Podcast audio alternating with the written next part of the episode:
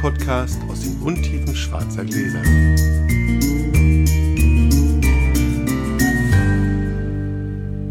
Hallo Olli. Hallo Felix. Ganz neu hier, für die, die jetzt die Folge 100 nicht gehört haben, geht es jetzt so, was, wie, wo? Nee, wir haben in der letzten Folge schon angekündigt, dass wir ab Folge 101 das Team ein bisschen erweitern und so ein paar Sachen noch zu ändern, zu erweitern. Einige Sachen wollte ich gerne nochmal ändern. Mhm. Der Olli wird mich vor allem unterstützen bei so Themen, die rund um ja, aktuelle Forschung, Wissenschaft, Esoterik und so weiter gehen. Warum, das erklärt er euch gleich selber. Oh, okay. naja. Ja, ja. Und trotzdem wollen wir natürlich aber auch weiter unsere Aktion machen. Wir wollen Weinrunden stiften. Mhm. Ähm, das erklären wir jetzt nicht alles nochmal. Also wir haben ja schon ein paar Städte irgendwie beglückt mit einer eigenen Weinrunde. Heute ist Frankfurt dran. Also wenn ihr in Frankfurt seid und ihr sucht eine Weinrunde, wenn ihr in Frankfurt seid und ihr habt eine Weinrunde, wenn ihr in Frankfurt seid und ihr seid ein Händler, bei dem sich regelmäßig eine Weinrunde trifft, die noch Plätze frei hat und, und, und, dann schreibt ihr einen Kommentar unter die Folgenseite dieser Folge. Die ruft ihr am besten auf in eurem Podcast-Player, indem ihr zur Folgenseite geht. Sonst mhm. auf schnutentunker.de und da sucht ihr dann nach Folge 101 vom Blindflug und da treffen sich die Menschen dann. Das, ist Frankfurt am Main, nicht wahr? Frankfurt am Main, ja. Genau. Gehört, ich wurde gebeten, das dazu zu sagen. Genau. Ja, da seht ihr schon mal hier. Das ist der, das ist der Mann, der die wissenschaftliche Korrektheit irgendwie. Präzision, Präzision. Genau. Und ich glaube, es ist ganz normal, dass wir heute nicht würfeln. Das wäre komisch. Ach so, okay. Ja, weil, oh. Naja, weil Olli, du fängst an, du stellst dich erstmal vor. Ja, sonst fange so, ich hier an, um okay. was zu erzählen. Ah, ja, ja, du erzählst die ganze Zeit was dazu und keiner weiß, wer du bist. Ach so. Wäre ein bisschen schräg. Das wird bei uns auch öfter, glaube ich, mal passieren. Denn Olli ist, das wird er gleich noch ausführen. Redselig. ein Mensch mit einem gewissen Wissensfundament, der vermutlich das eine oder andere Mal uns hier ein paar Sachen erklären kann, oh, bevor wir sie dann auf den Wein anwenden und so okay. ein bisschen für die Grundlagenforschung zuständig ist. Jetzt okay. schaffst du erstmal die vinophile Grundlage und ich entlasse genau. dich mal zum Wein holen. Ich gehe da mal den Wein holen. So, liebe Leute, jetzt erzähle ich euch, was ich dem Felix heute unterbreite. Äh, und weil draußen es in Strömen regnet seit ungefähr hm, einer halben Stunde hier in Berlin, habe ich gedacht, wir machen mal den Rotwein auf. Und das wird ein Cahors. Cahors ist ein Weinanbaugebiet im Südwesten Frankreichs am Fluss Lot. Entsprechend ist das Departement auch, ich glaube, Lot-et-Garonne oder sowas, also im Südwesten. Und die Traube des Cahors ist Malbec. Und zwar habe ich einen 2015er Clos de Gameau Vieille Vigne. Das sind die Vieille Vigne Centenaire, das sind also 100-jährige Reben. Und das ist ein Stil. Cahors ist berühmt für sehr tanninhaltige Weine. Und äh, ich glaube, Claude Gameau ist eher auf der weichen Seite des Spektrums. Deswegen bin ich mal gespannt, ob Felix damit was anzufangen weiß. So, Dele. Aber deine Lebensgeschichte solltest du hier erzählen. Was hast du denn da alles drin erzählt? Oder hast du dreimal angesetzt? Äh, nein, ich habe ein bisschen was erzählt. Also, weil eigentlich nur kurz sagen, was du einschenkst, weil alles, was du da drin erzählst, interessiert mich ja auch. Das musst du ja nachher nochmal. Ja, ja, das kriegst du aber auch, das kriegst du aber raus, was ich erzählt habe. Okay, ich bin gespannt. Dann mal los, ne? Ja, äh, dann vielen Dank. Ja. Herzlich willkommen und vielen Dank dir. danke, danke. Ich glaube, dass man ja so ein bisschen Manschetten hat. So nach 100 Folgen haben die da zu zweit schon und jetzt soll ich damit irgendwie rein. Also ich hoffe, du kriegst ein bisschen Welpenschutz von unseren oh, Hörern. Das, ja. das verlange ich von unseren Hörern. Ja, ich auch. Nehme ich einfach für mich in Anspruch, ob ich es bekomme oder nicht. genau, okay, sehr gut. naja, sind ja schwer, große Schuhe zu füllen, nicht? So, ich dachte, du erzählst uns einfach mal ganz unprätentiös, was du eigentlich machst, wie du zum Wein gekommen bist und was die Weine sind, die dir viel bedeuten. Okay. Natürlich habe ich dich gebeten, zum Team zu stoßen, weil du äh, forschender. Nicht mehr. Ja, das fand ich so lustig. Ich habe ich hab gesagt, du bist ja forschender Astrophysiker und Olli hat zu mir gesagt, nee, das bin ich nicht mehr. Im Moment baue ich eine Sternwarte. Mhm. Okay. ja, okay. Also im Moment bist du kein forschender Astrophysiker, ja, ja. sondern du bist.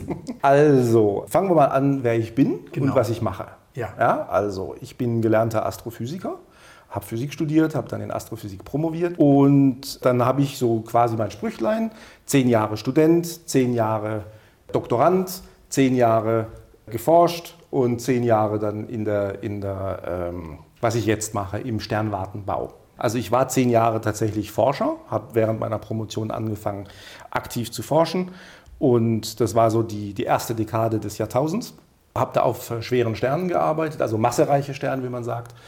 Und habe dann äh, um 2010 herum die Branche so ein bisschen gewechselt, weil bei unserem Institut in, in Potsdam ein Instrument gebaut wurde für ein Teleskop in einer chilenischen Sternwarte.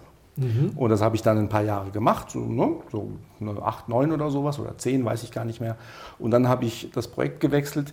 Jetzt bin ich bei einem, äh, einem Großprojekt. Wir bauen eine Sternwarte, also alles, nicht nur ein Teleskop oder das Instrument oder die Straße, die zum Teleskop mhm. führt oder das Gebäude, wo die Leute drin sitzen, die sich für das Teleskop interessieren, ja. Ja, sondern wir bauen alles, ja. inklusive Betrieb, inklusive Betriebsplanung, Betriebsdurchführungsplanung, diesen ganzen Blödsinn. Und das Projekt, in dem ich arbeite, heißt äh, CTA, Cherenkov Telescope Array Observatory, also CTAO. Und das kommt eigentlich aus der Hochenergie- oder Teilchenphysik. Cherenkov-Licht. Cherenkov-Strahlung. Cherenkov-Strahlung, genau. Die wird dann eben detektiert durch, die, durch dieses Teleskop Array. Das sind also ganz viele Teleskope, so 50 oder, oder 70 oder so. Und das ist also ein riesiger Koinzidenzzähler im Prinzip, ja, für diejenigen, die das noch aus dem fortgeschrittenen Praktikum kennen. Der also, Millionenversuch. Forschende Astrophysiker gibt es irgendwie so 300 auf der Welt? Naja, weniger als Augenärzte in Frankreich. Es gibt weniger forschende Astrophysiker, als es Augenärzte in Frankreich gibt. Okay, das sind doch mehr als 300. So, und von denen gibt es einen ganz kleinen Bruchteil, die bauen Instrumente. Ja. Und von denen gibt es einen ganz kleinen ba äh, Bruchteil, die bauen Sternwarten. Also ja. das, das Aber davor, äh, nochmal kurz einhaken, weil du auf massereichen Sternen geforscht ja. hast. Diese kleine Schar unterteilt sich dann aber nochmal wieder in Disziplinen, die ja, ja, sich natürlich. gegenseitig noch nicht mal verstehen. Also Oder mögen. Wir wollen uns nicht verstehen. Also alle doof. Kosmologen und Sternenforscher. Ah. Du warst also Sternenforscher. Ich, ja, genau. Gibt es auch Planetenforscher? Oh Gott, ja. Die halten sich für wahnsinnig wichtig, weil sie nach der zweiten Erde suchen. Aber wenn wir sie gefunden haben, dann wissen wir eh nicht, was wir damit anfangen sollen. okay. Also, gut. Also also es gibt tatsächlich dann noch ja. diese wahnsinnigen Unterteilungen. Alles klar. Genau. Das ist deine wissenschaftliche Das ist meine, genau. No? So Wein machst du aber, hast du aber auch eine gewisse, da haben wir eine gemeinsame Historie. Wir kennen genau. uns ja durch den Wein. Wir kennen genau, uns nicht genau. durch deine Tätigkeit, weil ich Wie lange kennen wir uns auch schon? Auch schon zehn Jahre. Seitdem du in Berlin bist. Genau. Seitdem, ich, in Berlin, ich bin, in genau. Berlin bin, sorry. Nee, ich bin 2012 nach Berlin gekommen. Was, wir kennen uns echt? Oh, ich dachte, wir kennen. Also ich glaube, über das Internet äh, hatten wir uns schon mal das ein oder andere Mal geschlagen, aber da fand ich dich, glaube ich, scheiße. Ja, ja, ja, weil genau. Du so pseudo-eloquentes Zeug geschwafelt hast. Ich erinnere mich gar nicht an dich, so unwichtig warst du. und dann hieß es irgendwie dieser Olli. Und dann habe ich gesagt, gut, dann, guck, gehen geh wir da mal hin. Also ich hatte ja keine Wahl, ich kannte hier ja keinen. Was in der Notfrist der Teufel fliegen. Oh, oh, und ähm, ja. dann waren wir, ich war ja sogar mal bei dir in Potsdam und musste mit dir 10er, 2010er Riesling-GGs trinken. Nee, das, das, waren keine 10er, waren da das war 10er? auch ein Zehner dabei von, von Kühn. Der war auch wirklich sehr, sehr, der erste Wein, den wir eingesteckt haben, war ein Zehner von Kühn. Der war sehr, sehr gut, aber nach einem halben Glas habe ich gesagt, ich brauche jetzt Bullrichsalz. Das ah. erinnere ich noch. Und dann kam aber zur Versöhnung kam Künstler. Und das war nicht 10 und das war dann sehr schön. Deswegen habe ich dann, deswegen sind wir wahrscheinlich noch befreundet. Ja, ja, ja, ja, okay, okay, also. okay. Habe ich, dich, hab ich dich zu Künstler bekehrt? Nee, kanntest du vorher schon, ne? Ich, tatsächlich hast du mich mitten in einer Phase erwischt, in der ich ja gerade von Künstler abtrünnig wurde. Das ah, machen wir irgendeinen anderen Mal. Okay, also, okay. Mhm, mhm. Ähm, aber unabhängig Durch diese Phase geht jeder. Stimmt. ich habe da noch so eine siebener oh Hölle, Hölle Goldkapsel Auslese Magnum, die keiner trinken will, weil es ein bisschen schwierig war. Aber du bist also das muss man vielleicht mal kurz sagen, ja. vom, vom Wein, wir kennen uns also über den Wein, ja, wir ja, haben auch ein paar Weine miteinander getrunken. Du bist natürlich Teil meiner Berliner Weinrunde, schon ewig, Lase, außer dass genau, du zwischendurch auch mal in Bologna warst, genau. beim Sternenwartenbau und deswegen genau. eine Weile raus warst. Und ich habe ein paar schlimme Dinge über dich schon gesagt, auch in diesem Podcast schon. Okay. Die Was? Aber doch nicht namentlich. Die werden, alle, die werden alle auf dich zurückfallen. Nee, das stimmt, nicht namentlich. Du hast mich einmal namentlich in einem Blogbeitrag erwähnt. Ja, das kann sein. Ja. Also Olli ist der Typ, über den ich gerne läster, weil er mal in einer Verkostung hier ja, genau. gesagt hat. Daran das wusste ich, dass du mir das aufs Butterbrot schmierst. Das ist zehn. Wie lange kennen wir uns? Neun. Neun Jahre her. Nein, nein, das war, das war, so lange ist das nicht hier. Ich kann diesen Wein in einer Blindverkostung, ich kann diesem Wein nicht so viele Punkte geben, es könnte sich als deutscher Spätburgunder herausstellen. Genau, genau. Bei einer Burgund gegen seit, Deutschland Probe. Seitdem versucht er, ja, das ja. als Scherz zu markieren. Nein, nein, nein, weil der, der Folgewitz, äh, den habe ich mich aber nicht getraut zu machen damals. Und damals musste aber, musste aber zugeben, das war so in der, in der Anfangsphase, wo die Deutschen angefangen haben, vernünftige Spätburgunder äh, auf Flasche zu ziehen. Jetzt werde ich gleich wieder äh, geflamed, schon klar. Aber die hatten einen, ja? Was ist denn deiner, wann fing das denn deiner Meinung nach an? Also gute Spätburgunder, gute deutsche Spätburgunder gab es schon immer, sie waren sehr selten, aber wahrscheinlich hat es in den 90ern angefangen mit dem Klimawandel, den verbesserten Weinbaumethoden, auch dass sie in der Kellerwirtschaft angefangen haben, sich ein bisschen mal umzugucken. Holzfass war ja früher, eine Holzton war ja früher ein Fehler bei der AP-Prüfung. Dann haben sie angefangen, das Holzfass zu akzeptieren und dann wurden sie immer besser. Und mittlerweile, und das kam ja auch in dieser Probe raus, sind äh, deutsche, gut gemachte deutsche Spätburgunder und gut gemachte burgundische Burgunder relativ schwierig auseinanderzuhalten. Also ich habe Seit, seit wann findest du, machen die Deutschen guten? Seit wann kann man das trinken? Also nicht, Auch schon seit Einzel, nicht 25. Einzelweine. Ich Ach, meine jetzt in der, in der äh, ja. Weite. Also schon Kloster Eberbach hat schon immer in der Domäne Ach, Assmannshausen ja, fantastische genau. Ja, Weine. ja, sowas da. Gibt es da, ne? 1911er und 1961, das können wir mal Ja, klären. aber, das ja- sind, das sind, aber das ist alles dieser ganz klassische deutsche Stil. Aber ja? Künstler beispielsweise war ja bis 2000, 2005. wollte ich gerade sagen, war ja, bis 2005 untrinkbar. Also Äh, ist ja, 222, ja, das war ja Holz, ja, Holz und nochmal Und auch der Fünfer war hier. Und das habe ich eben also wahrscheinlich, äh, ich würde behaupten, mittlerweile gerade zum Beispiel diese, die, diese, diese, diese klassischen deutschen Spätburgunder auch, die brauchen ein paar Jahre, bevor sie trinkbar werden. Jungen haben die mir nie gut gefallen. Vielleicht trinke ich es mir schön mit dem Alter oder ich habe nichts anderes und finde sie deshalb gut. Aber ich denke, äh, die soll, man sollte, das war halt mein Fehler immer. Ne? Ich habe Burgund erwartet und Deutschland bekommen und fand das doof. Ja. Ja, so. Und das darf man halt nicht machen. Und deswegen, wenn man dann aber zehn Jahre später eine Flasche aufmacht, ich denke, da, da ist ein Künstler besser als ein Burgunder der gleichen Preisklasse, weil der steht vielleicht, vielleicht noch, wo der Künstler ganz sicher noch steht, würde ich jetzt mal behaupten. Dann Als wirst du dir viele. Feinde machen, aber also mich machst du dir nicht als Feind, aber die Langlebigkeit der Ja. burgundischen Burgunder ist ja echt ein dauerndes Streitthema. Ja, die überschätzt, ja. Also, Aber anderes Thema, ne? nee, genau, anderes So, Thema. Für, ja. Aber nur so for the record, 2001 sind die ersten Spätburgunder GGs gemacht worden Mhm, und bei der genau. 20 Jahre GG-Feier Genau. war das älteste GG 2001 von Fürst, das stand wie eine Eins, haben sie mir gesagt, das war als erstes alle. Als ich dann endlich an dem Ja, Tisch an war, ja. war es weg. Ja. Es gab 2005 Hunsrück, der ist fantastisch, Mhm. aber ich würde auch denken, 2.4 Wildenstein R von Huber ist vielleicht das älteste Monument, was ich getrunken Okay. habe. Und davor gibt es natürlich von Becker einige Pinot Noirs, die damals auch Pinot Noirs hießen, heute Heidenreich, die Mhm. schon wirklich gut waren. Aber ich glaube auch, da sind wir uns einig. Knipser hat früher auch gute, gute also gerade Da Knipser. hast du recht. Ja. Okay, Knipser. Aber das ist halt der, was ich klassischer deutscher Stil nenne. die haben 14 Ja, Alkohol gehabt, genau. auch schon Ende der 90er. Das waren trockene Auslesen, richtig mal ein gutes. Die hießen sogar Auslese, die- bevor sie genau, GG hießen? Genau, genau. Und mit einem ganz bestimmten, diesen, diesen, diesen, diesen, diesen typisch deutschen Röstaromen, die so ein bisschen ins Speckige, Räucherspeck gehen. Ja, Ja, manchmal, auch so bisschen, manchmal auch so ein bisschen Ziegelstein, wenn der Jahrgang nicht so gut war. ähm, aber nee, da hast du recht. Das, Ne? also diese Ausnahme, die, war, die waren vorher schon sehr Mhm, gut. Aber ansonsten sind wir da einer Meinung. Aber da, du bringst natürlich ein gutes Thema auf. Du hast ein leicht frankophil. Genau, ich habe einen frankophilen Hintergrund. Ich bin nämlich groß geworden. Also erstens, ich habe ich hab Familie in, im, im Elsass, in Straßburg. Und ich bin aus Südwestdeutschland, ich bin aus Baden-Württemberg. Und deswegen hatte ich aufgrund der familiären Beziehungen sehr oft, äh, sehr früh, sehr viel Kontakt mit elsässischen Weinen. Gerade was meine Weißweinrealität angeht, hat mich das Elsass sehr früh sehr geprägt. Und ich kenne zum Beispiel elsässische Weine noch, da waren sie trocken, bevor sie diese deutsche Krankheit bekamen und überall Restzucker haben stehen Ja. lassen. Ne?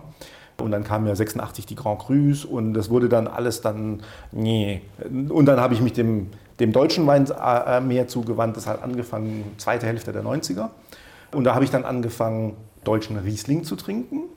Und den fand ich dann auch ganz toll und da besonders Rheingau. Deswegen hast du mich früher auch immer eingeladen. Ich war der Rheingau-Idiot am Tisch. Ja. Irgendeiner musste den Rheingau gut finden oder ihn zumindest erkennen. Wobei mir das nie gelungen ist, aber ich habe ihn gut gefunden trotzdem. ja, na, also ich bin halt äh, sehr dem Rheingauer Typ verhaftet. Gut, da Ja. sind wir ja natürlich jetzt irgendwie. Da, Aber haben wir, da haben wir kein Konfliktpotenzial. Nee, Da nee, sind, nee, da nee, ich sind glaub, wir, müssen wir ja auch nicht, Du bist auch großer Bordeaux-Fan. Ich bin ja, einer der ich wenigen bin, in meinem Freundeskreis, die noch nicht komplett abgewandert sind ins Burgund. Ich, Echt? Ja. Nein, ich hatte, das ist äh, interessant, dass du das, dass du das aufbringst, weil diesen Konflikt hatte ich, mein Vater ist Bordeaux-Trinker und bei ihm habe ich es gelernt. Natürlich, was man halt in den 80ern gekriegt hat und sich leisten konnte, das war nicht so der Brüller, aber ne, so. Und dann hatte ich in den 90ern, als ich dann zu mäßigem äh, Vermögen kam, habe ich dann, äh, was man halt als sicher Student leisten kann. Ne? Und dann, wenn man durch Jacques Weindepot durch ist und dann halt das erste Mal nach Burgund fährt und dann halt man sich durchprobiert und sich an ein paar Flaschen festhält, dann kam ich dann so zurück eines Tages, das war so in den späten 90ern, habe mich so von meinem Vater aufgebaut und so, so rotzfrech, wie man halt ist in der Weinpubertät. Ha, du trinkst ja gar keinen Burgunder, warum trinkst du immer nur dieses blöde Bordeaux? Und dann guckt er mich an und sagt, Sohn, ich würde sehr gerne Burgunder trinken, allein ich kann es mir nicht leisten. Und das war dann sowieso, wait, what? Und das hat mich nicht, also das ist jetzt, wie gesagt, über 20 Jahre her, der Spruch, das späte 90er. Und ich habe immer wieder so, also die letzten Burgunder, die ich selber gekauft habe, das war glaube ich 12 oder 2010, 2010 mit Überzeugung, 2012 für die Bibliothek. Und dann ist mir das über den, über den Kopf gewachsen, weil ich das, ich, ich, ich kann es mir nicht mehr leisten. Ich bin dann sogar auf deutschen Spätburgunder ausgewichen. Oha. Oha, genau. Also da brannte die Hütte, ne, Lichterloh. Also ich bin eigentlich, ich bin Bordeaux-Trinker. Weil ich mir Burgund nicht leisten kann, substituiere ich äh, mit nördlicher Rhone.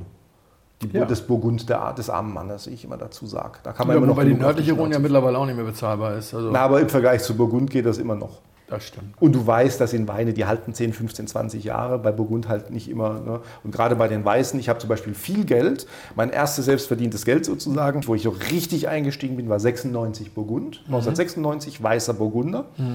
Habe ich alle Flaschen zu Grabe getragen. Das war dann der erste große Jahrgang, wo alle gemerkt haben, dass Premox ein Problem ist in Burgund. Habe ich keine einzige gute Flasche gehabt. Und das tut dann echt weh, wenn du mit deinen begrenzten Mitteln so 30 Mark Weine, na, damals noch, war Also bevor jetzt alle denken, äh, ne, Opa erzählt vom Krieg, weil ich ja eigentlich, ich bin ja in diesem Podcast. Ach, du bist der vom Opa, Krieg. stimmt, Nein, ja. äh, Olli ist tatsächlich ein bisschen jünger als ich. Ja, Zwei Jahre, ein Jahr signi- jünger. signifikant jünger. Ja, ein Jahr jünger, sagt, sagt der Physiker, Sign- der sich mit Sternen beschäftigt, die sechs Milliarden Jahre alt sind. Nein, sind nicht. Signifikant Zwei jünger. Millionen, zwei Millionen. Also insofern, äh, aber er hat viel früher angefangen, weil er aus einer Weingegend kommt und ich bin ja als Hamburger nicht unbedingt äh, so früh eingestiegen in den Wein. Okay, meine Erfahrung mit Olli ist die, dass er ein äh, picky Weintrinker ist. Ja, ich halte dich für einen sehr anspruchsvollen Menschen, das finde ich aber nicht unangenehm. Also Okay. äh, was ihn auch auszeichnet in meiner Erfahrung ist, dass er, da tickt er sehr ähnlich wie ich, zu den Menschen gehören, die sagen, Erkenntnis schmeckt gut. Ja, natürlich. Ja, ja, ja, ja. Das ist ja, das, das macht Spaß. Ja, das ist richtig. Und das, bringt uns zu diesem Wein. Ja. Der liefert mir gar keine Erkenntnis. Ah, hast du schon dran gerochen? Und Ja, ich habe dran gerochen und, und, und getrunken. Echt? Ich Ähm, noch gar nicht, weil ich ja natürlich. immer am Reden war. Das macht ja nichts. Das ist ja im Prinzip auch die, die Verteilung hier. Wir haben einen kleinen, ein kleines Glas, ein Glas Sprudel getrunken, um die Zunge zu lösen vorher. Nee, der Wein hat mir insofern keine Erkenntnis gebracht, dass ich jetzt nicht den Eindruck hatte, ich habe hier etwas im Glas, was ich noch nie im Glas hatte. Das- der Wein hat mir unheimlich viel Spaß gemacht. Er ist auch fast leer. Ich bin ein bisschen zurückhaltend gewesen, weil wir schon Was, er hat dir Spaß gemacht. wahnsinnig viel Spaß. Du machst Witze. ja.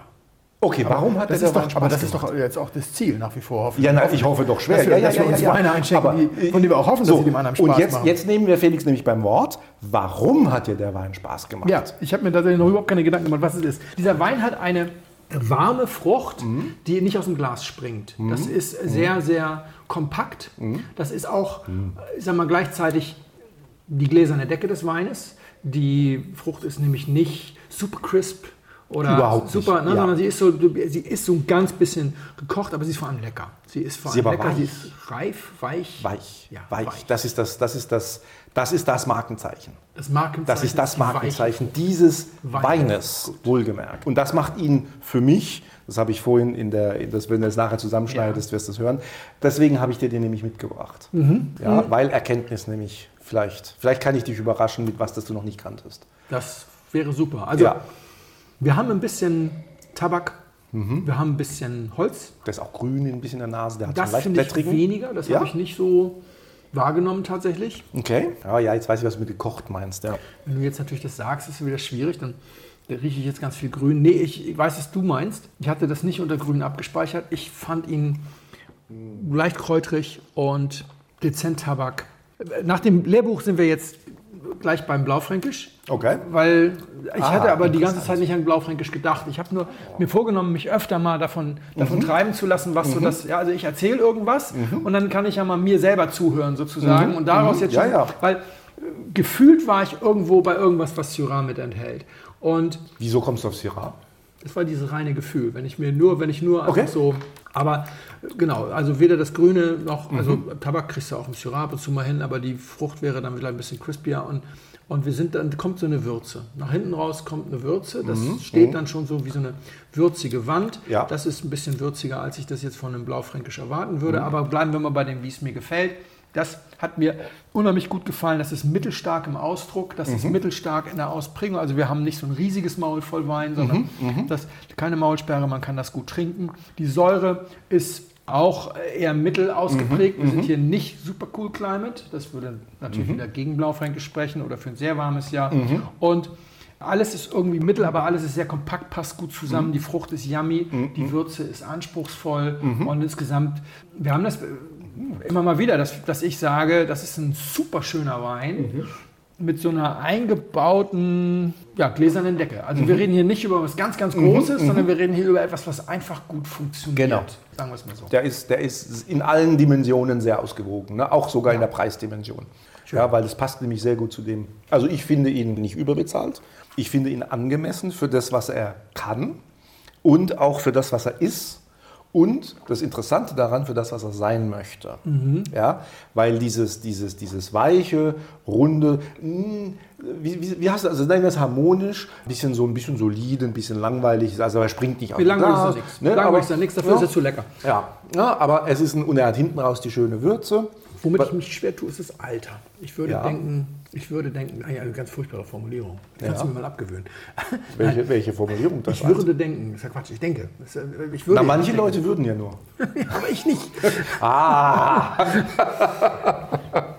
Also die Integration von Ja, Säure und Holz lässt darauf schließen, dass er mindestens fünf Jahre alt ist. Mhm, boah.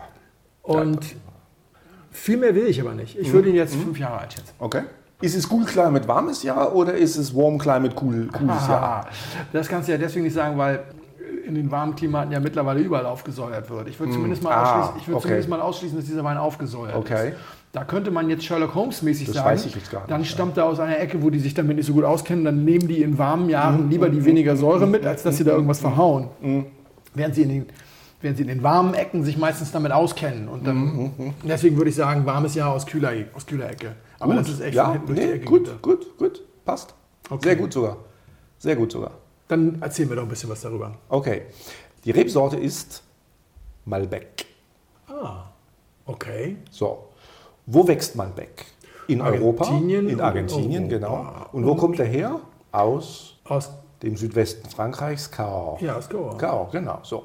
Und Argentinien äh, hat den dann äh, auch importiert und jetzt die Chilenen und die Argentinier machen gerade unter sich aus, wer den besten macht, aber man, man sagt Argentinien, sogar die Franzosen sagen, Argentinien macht besseren Ma- Malbec als wir.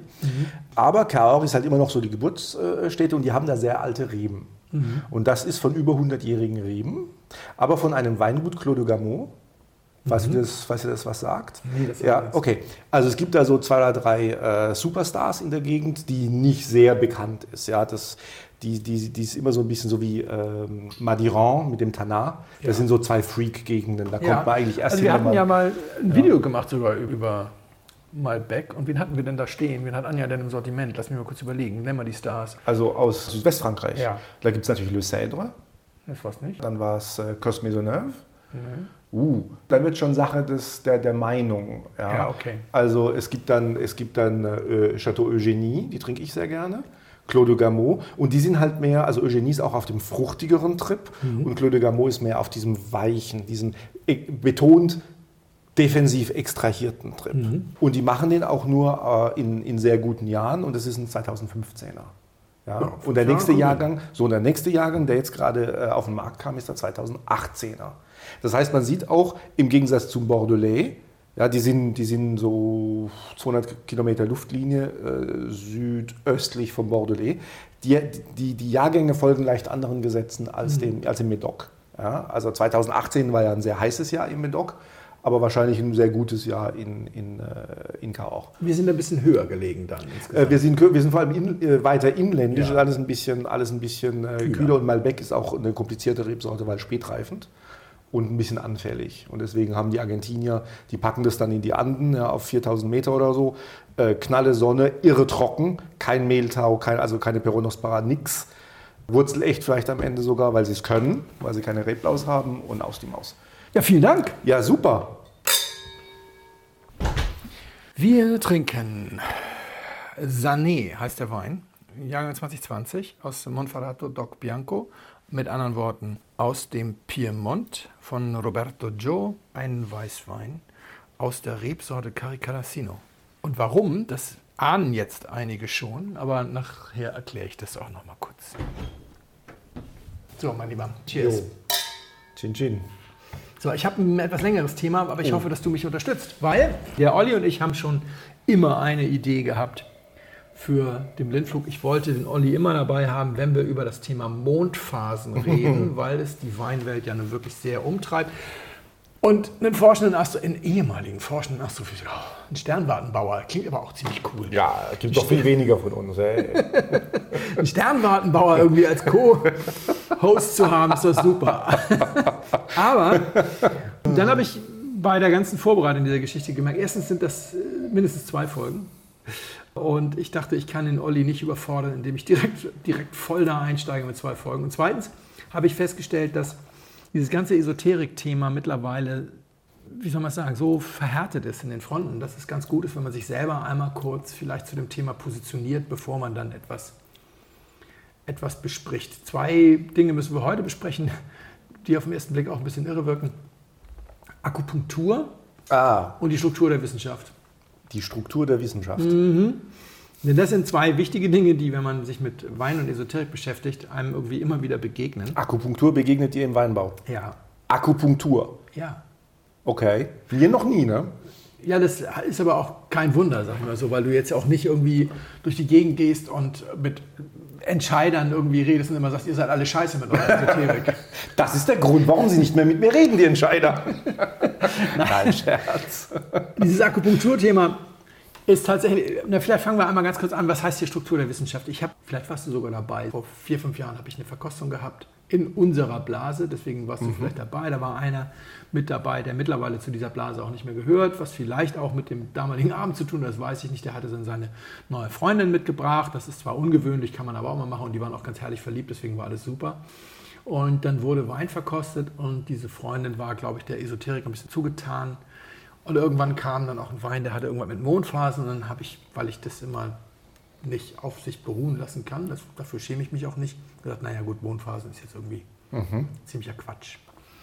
Das ist auch ziemlich weit erforscht. Das werden wir aber erst bei der nächsten und übernächsten Folge Okay. erfahren. Und dann sagte sie irgendwie so sinngemäß zu mir, ja, ja, du, ihr Wissenschaftshörigen, ne, ihr habt ja nur Angst, dass es was geben könnte zwischen Himmel und Erde, was ihr mit eurer materiellen Weltsicht nicht verstehen oder kontrollieren könnt. Ihr habt ja Angst das- vor Kontrollverlust. Boah, genau, genau das ist unser Geschäftsmodell. Ne? Angst vor Nichtwissen zu haben. Das ist das Geschäftsmodell. Das ist unser Geschäftsmodell. Ja, und ich habe dann das an dem Abend auf sich beruhen lassen. Und das ist, Ja, ja. ich hab, da war ich nicht dabei, glaube ich. Okay. Wir haben eine Folge gemacht, Sascha und ich, über das Thema Wein und Wahnsinn und dass eben die Esoterik den Wein total kapert. Und das hat ganz viel damit zu tun, ich glaube, das ist organisiert, dass die Esoterik den Wein kapert, hat auch damit viel zu tun, dass du jeden möglichen Quatsch behaupten kannst und eben wie an dem Abend auch, ich war jetzt nicht in Streitlaune. Verstehst du? Ich habe das dann so erstmal auf sich beruhen lassen, diese völlig absurden Anwurf und damit, also dass der ja auch erkennbar dazu da war, die Diskussion zu beenden und nicht anzufangen. Weil man sitzt halt hier und sagt hier, ja, wir sind jetzt gerade hier ein bisschen am Wein trinken. Prost, ich habe noch gar nicht getrunken. Ach so. Mhm. Und in so einer Situation kann man jeden möglichen Quatsch unterbringen. Und dazu kommt etwas, was die Sache auch leichter macht. Wein hat schon was Magisches. Oder? Also selbst, also du bist jetzt glaube ich auch nicht so der Magieanhänger, aber wir kennen uns ein bisschen. Auch deine Sprache wird gelegentlich unpräzise und blumig. Also nicht wegen der Promille, sondern wegen der tollen Weine. Ja, die Emotionen tragen einen davon. Und insgesamt ist es sowieso total unvorstellbar, dass Wein nach so vielen verschiedenen Sachen schmeckt. Warum kann man beim Wein schmecken, ob er auf Kalk oder auf Lehm wächst? Beim Apfel ist das völlig wurscht. Genau. Ja, das ist halt Elster. Und der schmeckt halt Ja, nach Elster. ja, ja. Und okay, beim Spargel kann man vielleicht noch tatsächlich nicht eingebildet. Ihr Badener bildet euch viel auf euren Spargel ein. Warum die Berliner auf den Belitzer Spargel stolz sind, ist mir ein Rätsel. Na, weil sie keinen anderen haben. Ja, gut. Das ist, weil das ist wirklich der schwächste von diesen regionalen Prinzen. Ja, ich bin der Meinung, dass. Schwetzingen? Ja, ich habe ja in Stuttgart mal eine Weile, mal eine Weile äh, gelebt und fand den baden-württembergischen Spargel insgesamt auch nicht so berühmt. Mein Schwiegervater äh, preist den vom Niederrhein an. Der ist ganz gut. Ich fand den Nordheide tatsächlich mit am besten. Nordheide ist es in Nordheide ist bei Hamburg. Genau. Das ist das Bist du aus der Gegend? Ich bin aus der Gegend, Na dann. aber nee, nee, nee. Könnte es Sozialisation sein.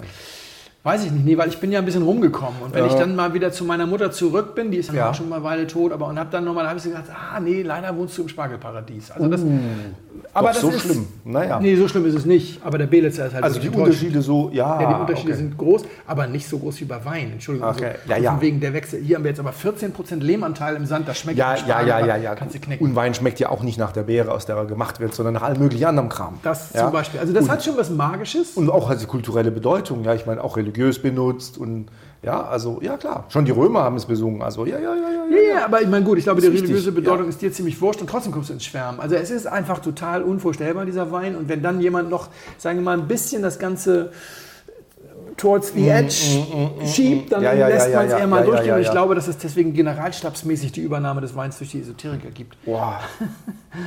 Und ich mag mich daran nicht gewöhnen. Ich stehe da immer noch auf. Aber wie gesagt, an so einem Abend bin ich dann eben auch mal erstmal auf Frieden gepolt und nicht auf Okay. Krawall gebürstet. Und ich finde es schwierig. Deswegen müssen wir da heute mal drüber sprechen, weil es dieses Totschlagargument kommt. Mm, Ja, ja. Und die Geschichte mit der Akupunktur ist tatsächlich so. Also das letzte Mal, dass ich der Akupunktur begegnet bin, ist, es war eine wahnsinnig nette Begegnung mit Ramona Eschensberger, die ein Buch geschrieben hat über die Freiheit, den richtigen Wein zu machen. Das ist nur Biodynamik. Und Ra- Ramona hat wahnsinnig viel Ahnung von Wein. Sie ist Master of Wine und sie ist eine Seele von Mensch und wir mögen uns wirklich gerne. Und wir saßen gemeinsam im Bulli von, von, von ähm, Fürst Castell vorne irgendwie und sie sagte, sag mal, soll ich dir mal mein Buch schicken? Und ich so, oh, ich bin der Falscheste, um dieses Buch zu schicken. Also, dann haben wir uns so ein bisschen gezofft, aber Okay. sagte sie so, wir können einmal einen Podcast machen, da können wir uns ein bisschen zoffen. Und ich so, ah ja, aber ich bin dann doch vielleicht Okay. und dann redeten wir über diese Biodynamik und dann sagte ich, naja, also alleine diese Klangschalen für, für das Geklöppel um irgendwie Linsensaat dann irgendwie mit kosmischer Energie. Und wovon redest du denn da? Also, naja, die müssen doch irgendwie da und das Tanzen um die Apfelbäume. Also, also ich, die Demeter-Pressestelle hat mir davon überhaupt nichts gesagt. Dann sage ich, ist jetzt nicht dein Ernst, dass deine ganze Recherche für dein Buch irgendwie war, die Demeter-Pressestelle zu fragen wie die Landwirtschaft funktioniert. Ich meine, das ist ja Demeter-Landwirtschaft, das ist ja nicht automatisch biodynamische Landwirtschaft. Äh. Demeter ist 1932 gegründet worden, da war Herr Steiner acht Jahre tot. Also die haben da so ein bisschen was umgebogen. Also es gibt okay. da schon Unterschiede. Naja, haben wir also auch wieder Appeasement, aber irgendwann kamen wir dann doch zu und sagten, naja, dieser ganze Hokuspokus. Und dann kam, naja, du, aber es ist ja genau das Thema. Die Akupunktur darf auch nicht wirken nach diesen ganzen schulmedizinischen Vorstellungen. Und siehe da, sie wirkt. Und das sind genau die gleichen Prinzipien. Und wenn ihr euch, liebe Blindflughörer, die ich euch hoffentlich immer wieder dazu motivieren kann, euch dem Geschwurbel entgegenzustellen, diesem Geschwurbel entgegenstellen, dann wird es nicht lange dauern und euch wird diese Akupunkturgeschichte auch mal gegeben. Und der Gag ist, ich habe diese Akupunkturgeschichte irgendwann mal geerbt und kenne mich damit mittlerweile so ein bisschen aus. Wie soll, wie soll sie geerbt? Im wahrsten Sinne des Wortes. Als meine Mutter gestorben ist und ich ihren Nachlass regeln musste, stolperte ich über einen äh, streitigen, offenen Fall mit ihrer Versicherung, weil meine Mutter eine psoriatrische Arthritis hatte. Das ist eine fiese Form von Rheuma, die dazu Okay. führt, dass einem bestimmte Gelenke fürchterlich wehtun, bei ihr mhm. die Finger. Und sie wollte dafür eine Akupunkturbehandlung. Und ihre Versicherung sagte, wir übernehmen keine Akupunkturbehandlung, das ist Teil der traditionellen chinesischen Medizin. Das ist alles Hokuspokus, machen wir nicht. Und dann musste ich so ein bisschen die Schriftsätze lesen, ob da jetzt eigentlich noch irgendwas, ne, ob die eigentlich schon Gerichtskostenvorschüsse gezahlt haben und ich da irgendwas beerdigen muss oder ob das jetzt so ist. Und so habe ich mich ein bisschen damit auseinandergesetzt. Und deswegen fangen wir vielleicht kurz mit der Akupunktur an. Die Akupunktur ist, das wusste ich nicht, Teil der traditionellen chinesischen Medizin. Ich dachte, sie wäre irgendwie ein bisschen davon gelöst. Für mich ist traditionelle chinesische Medizin immer sehr problematisch, weil es ja in großen Teilen auch ist, man erschieße das Nashorn. Ich wollte gerade sagen, das sind noch die Nashornhörner. Ja, und dann reibe man sich eine Paste daraus auf den Penis. Können- Reden wir ruhig mal Deutsch. Ja. Und dann zeugt man nur Jungs.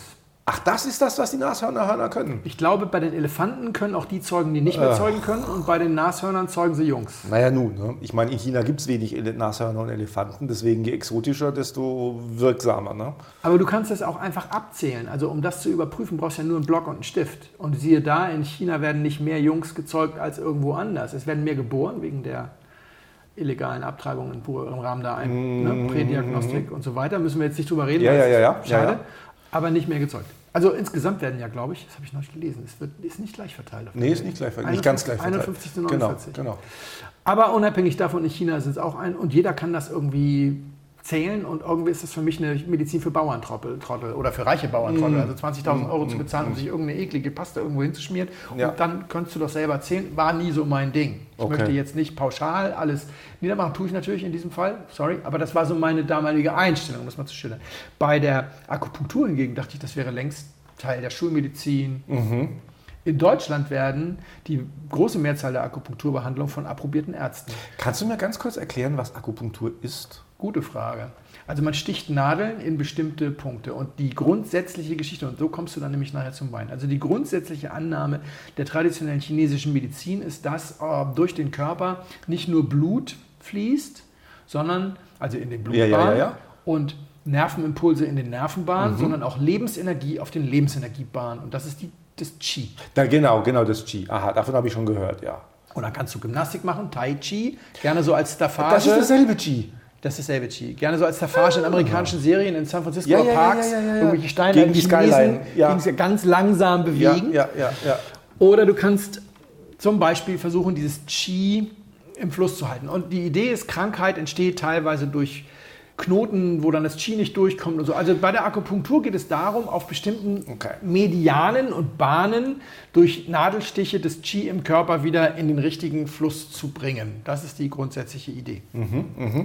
Und dieses Chi und die kosmische Energie, Das ist die Leben. Ah, okay. dieses Chi Leben- und okay. die kosmische Energie von Steiner Ist das aber nicht dasselbe, nicht? ist im Prinzip familiär sehr eng verbunden. Also strukturell, du hast eine Energie, die irgendwo und du hast eine andere Energie. Aber das eine ist Lebensenergie und das andere ist kosmische Energie, oder? Naja, wobei wäre eigentlich das Interessante an der Sache, und das betrifft, betrifft dich dann wieder, als Physiker besonders, also die allermeisten esoterischen Ideen scheitern ja immer daran, dass sie gegen die klassischen Naturgesetze verstoßen. Energieerhaltungssatz, Ja, ja, ja, ja, ja, ja. ja? ja, und Hauptsätze der Thermodynamik. Die kannst du uns, glaube ich, besser erklären.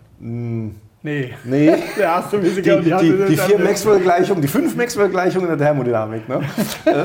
Okay, dann lassen wir das jetzt Ich mal bin ganz schnell. beobachtender Astrophysiker. Ich habe die Hände hinterm Rücken und ich gucke mir das Universum an und erkläre es dir dann. Ja? Also ich bin so nah dran an der Esoterik, nur halt auf der richtigen Seite. Okay, gut. Dann, Ne? Deswegen, ja. Also die, die, meisten dieser, die meisten dieser Geschichten verstoßen vor allem gegen den Energieerhaltungssatz und die Newtonschen äh, Gesetze, die letzten Endes sagen, wenn ein System im Gleichgewicht ist, dann gleichen sich alle Kräfte aus. Kann man das so sagen? Komm, so viel Physik musst du Mhm. mir jetzt immer bitte beispringen.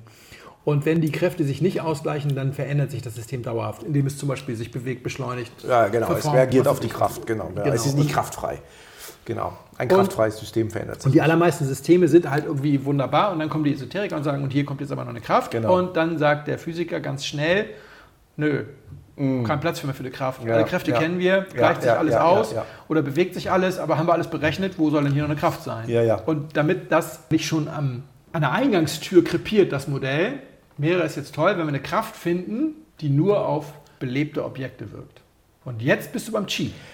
Die Lebensenergie, die lässt dein, das, das Eisengitter hier vom Fenster ist mit dem Qi, hat das nichts zu tun. Deswegen die Ähnlichkeit zu Steiner, weil der wirkt ja auch nur auf belebte Kräfte. Genau, das ist genau das Thema. Ah. Und so schließt sich das wieder. Also Okay, wir haben, okay, wir haben okay, okay. sozusagen Ja, die eine okay. Mhm. Fraktion, die sagt, es gibt diese Energie, die bei Steiner kosmisch heißt und Ja, bei ja, aber selbes Prinzip. TCMs Qi, es ist Ja, eine. Kraft, die nur auf belebt und dann natürlich alle unsere Messinstrumente in der Regel unbelebt sind. Natürlich Also kann man gar nicht messen, nicht? Kannst du gar nicht messen. Genau, genau. Ja. Und damit Aber ist schlau eben- eingefädelt, ne? Ja, und deswegen ist Akupunktur für Mhm. die Biodynamiker so ein Referenzwert. Ist sie wirklich? Habe ich dir ja gerade gesagt. Also das kam ja über die Demeter-Pressestelle zur Autorin des Buches, die mir dann wieder sagte, das ist letzten Endes der Beweis, dass es Das heißt- gibt. Ja, okay. Und jetzt müssen wir kurz über meine geerbte Auseinandersetzung über Akupunktur reden, damit wir das einmal eingestielt bekommen, worum es dabei Wow, geht. okay.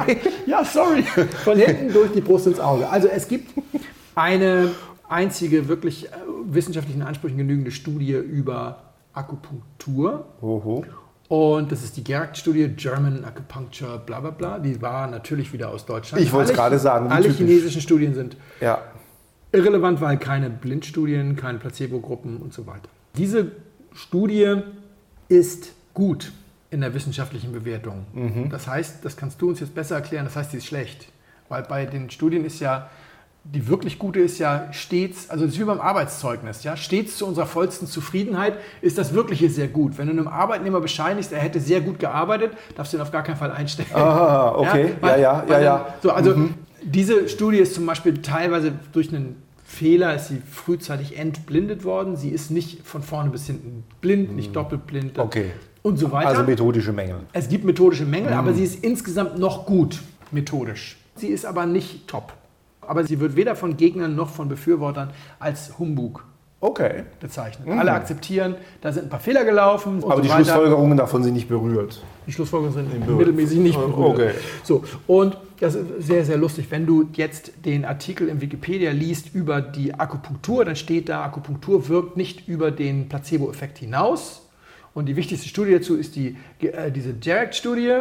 Und wenn du dann auf den Link klickst zur Jarrett-Studie, dann steht da, die Jarrett-Studie ist die erste Studie, die bewiesen hat, dass Akupunktur wirkt und der Grund dafür, dass in Deutschland einige Krankenkassen die Akupunktur bezahlen. Ja, was sagt die Studie denn? Wirkt sie oder wirkt sie nicht über den Placebo-Effekt hinaus? Da kommen wir gleich mal zu. Ich wollte nur sagen, also Wikipedia ist nicht immer das Beste. Ah, ja, ja, die ja. Jedi-Ritter von Wikipedia schauen, dass sie die Esoteriker aus den Hauptseiten rauskriegen und die suchen sich dann gerne mal eine Unterseite, um sich da auszutoben. Also beide Informationen sind aber tatsächlich falsch. Weder sagt die Garrick-Studie, dass Akupunktur nicht über den Placebo-Effekt hinauswirkt, noch ist sie eine Studie, die bewiesen hat, dass Akupunktur wirkt. Sondern es ist eine Studie, die verschiedene Arten von Schmerzen Kopfschmerzen, Kreuz, nee, äh, Schulterschmerzen, Knieschmerzen und so weiter. Und die haben festgestellt, dass bei bestimmten Schmerzen, ich glaube, es ist das Knie, eine signifikante Anzahl von Patienten sich eine berechtigte Hoffnung auf eine nicht zu vernachlässigende Linderung ihrer Schmerzen machen darf. Das nennt man eine 4 minus. Okay. Es sind mehr als null Patienten, die, auf die das wirken wird. Die Wirkung wird mehr als Placebo sein und die Linderung wird deutlich spürbar sein. Aber es ist nicht schmerzfrei, nicht geheilt. Aber das, das ist dasselbe Argument wie diese Schönheitscremes, von denen, wo, wo, wo, wo 70 äh, von 30 gefragten Frauen behaupten, dass es nach einer Woche besser ist mit den Falten. Ja, das, ist das ist ja nicht blind. Wenn du die Leute fragst, wie sie es finden und so weiter. Ach so. Ja, doch, das kann man blind, aber das ist hier, wir reden hier schon über eine saubere Studie mit vielen Leuten. Also, Aber das, was du ist- gerade gesagt hast, ist doch nichtssagend. Doch, Tatsache ist, dass in einem der vier untersuchten Felder es Ja. eine Signifikanz gibt, dass es eine gewisse Linderung gibt, wenn du dich mit Akupunktur gegen dieses Thema behandeln lässt. Also diese Schmerzen behandeln lässt, gibt es eine gewisse Oh, Linderung. okay, Die okay. Leute haben zum Beispiel weniger Schmerzmittel genommen in der Folge. Also, und das ist nicht abzustreiten. Allerdings ist es eine 4 minus. Ja, es ist eine Ja, 4 ja, minus. ja, ja, und da die Studie nicht super sauber ist, könnte es sein, dass bei einer ganz, ganz sauberen Studie doch noch eine 5 minus draus wird. Eine 6 Okay. wird nicht mehr draus werden, eine 1 aber auch nicht. Okay. So, und jetzt haben aber die Qi-Leute natürlich gesagt, ja super, Aha, funktioniert. dann gibt es das Qi. Es gab vorher eine ganze Menge Studien, die klar bewiesen haben, dass es das Qi nicht gibt. Jetzt muss ich dich eigentlich fragen, wie beweist man eigentlich, dass es etwas nicht gibt? Ist schwierig, oder? Das ist eigentlich ziemlich einfach. Achso. Naja, das, das Problem, und das ist das Problem, das diese ganzen Parawissenschaften haben, im Gegensatz zu der richtigen, in Anführungsstrichen, Wissenschaft. Wissenschaftliche Theorien, die machen Vorhersagen und man guckt, ob die Vorhersage eintrifft. Und wenn genug Theorien genug falsche Vorhersagen machen oder die Vorhersage einfach nicht eintritt, dann ist die Theorie falsifiziert. Und dann weißt du, mit der muss ich mich nicht mehr beschäftigen. Wenn du irgendeine Theorie hast, die sagt, morgen geht die Sonne auf, und du guckst morgens, ist, am nächsten Tag ist tatsächlich die Sonne aufgegangen, dann heißt das erstmal, dass die Theorie nicht ganz falsch ist. Ja. Aber deswegen hat ja Popper gesagt, so richtig lernen draus tut man nichts. Ja, es ist die Falsifikation einer Theorie, und zwar ihrer Vorhersage, aus der wir einen Kenntnisgewinn ziehen. Diese Parawissenschaften machen erstaunlicherweise niemals. Ich habe noch keine getroffen, die eine Vorhersage getroffen hat. Die erklären dir immer alles ex post im Rückblick. Ja, ja, das lag daran, weil ich die Nadel da reingesteckt habe, dass du weniger Schmerzmittel genommen hast. Ergo hat das geholfen, was übrigens äh, Argument by Proxy ist. Das ist ein bisschen unsauber. Aber okay, kann ja sein. Ja? Aber es ist immer ex post. Die haben nicht gesagt, wenn ich es dir in den Ellbogen tue, also wenn ich dir es dahin tue, wo ich behaupte, dass das Chi ist, merkst du was. Wenn ich das daneben tue, merkst du nichts. Dann wäre nämlich die Vorhersage, nur da wirkt es. Das wäre überprüfbar. Ja, weil der, der Gegenbeweis, wenn es dann 50-50 ausfällt, egal ob du die, Nagel, die, Nagel, die, die, die, die, Nadel in der Nase oder im Ohr hast, du hast trotzdem keine Ellbogenschmerzen mehr, dann war das Chi wohl nicht im Ellbogen. Oder in der Nase oder im Ohr oder wo ist es denn jetzt nun? Oder hat es vielleicht gar nichts damit zu tun? Also es ist Okay. die Vorhersagbarkeit, nicht die Vorhersagbarkeit, die Vorhersagefähigkeit. Das unterscheidet eine wissenschaftliche von einer nicht wissenschaftlichen Theorie. Auf der Basis waren wohl schon etliche Studien unterwegs, die gesagt haben, es gibt kein Qi und das Thema war in Ja. der Forschungscommunity sozusagen durch Jo. und jetzt sagten die Leute, nee, jetzt müssen wir Ja. aber neue Studien zum Qi machen. Und ich finde es das lustig, dass du das sagst, weil dann haben sich nämlich die Studienautoren sozusagen geoutet und haben gesagt, wir müssen jetzt mal eines klarstellen. Wir haben nicht in zwei Gruppen gearbeitet, mit einer Placebo-Gruppe Mhm. und einer Nicht-Placebo-Gruppe. Beim Placebo nochmal ganz kurz dazu, die haben also dann, ich weiß nicht, ob sie gezwickt haben oder die Nadeln wieder rausgestochen. Das ist natürlich nicht ganz einfach, so eine Placebo-Gruppe. Mhm. Ja. Aber hier waren sie jetzt so smart, dass sie direkt gesagt haben, hinterher, nee, wir haben übrigens in drei Gruppen gearbeitet. Wir haben einmal eine Placebo-Behandlung gemacht und wir haben die echt behandelt in zwei Gruppen unterteilt, nämlich in die, wo wir nach TCM gemacht haben und die, wo wir absichtlich daneben gestochen haben. Also genau das, was du gerade gesagt hast. Sie haben dann absichtlich daneben gestochen, in benachbarte Mediane, in Ecken, wo keine Wirkung mehr hätte auftreten dürfen. Was rausgekommen ist, ist, dass beide Gruppen den gleichen Effekt hatten. Das heißt, diese Schmerzlinderung im Ellbogen, im Knie, sorry, war, egal ob du auf die Vorder- oder Rückseite des Beins stichst, so ungefähr. Also wir reden nicht darüber, dass du ins Ohr stechen solltest und dann hast du ins große C gestochen. Wir reden Ja, nicht ja, über ja, ja, bisschen sondern wir reden Ja, ja, darüber, ja, ja. dass man eben die Vorhersage Ja, ja, ja, genommen ja. hat, du musst da und da hinstechen und absichtlich daneben, Daneben gestochen stechen, ja. Dann haben die Befürworter gesagt, ja, aber dann hättet ihr dokumentieren müssen, wo ihr hingestochen habt. Da haben die gesagt, nee, wir haben doch randomisiert. Also das ist ja nur williger Quatsch. Und jetzt, aber das ist dann sozusagen, der Befürworter Ja, ja. sagen, wir brauchen trotzdem noch Chi, weil vielleicht haben sie auf Verlängerung des Medians gestochen oder Mhm. auf Ersatzpunkte und was es dann noch so gibt. Du merkst aber jetzt schon, was gerade passiert. Sie werden mit einem Ergebnis konfrontiert und erklären dem Ergebnis hinterher.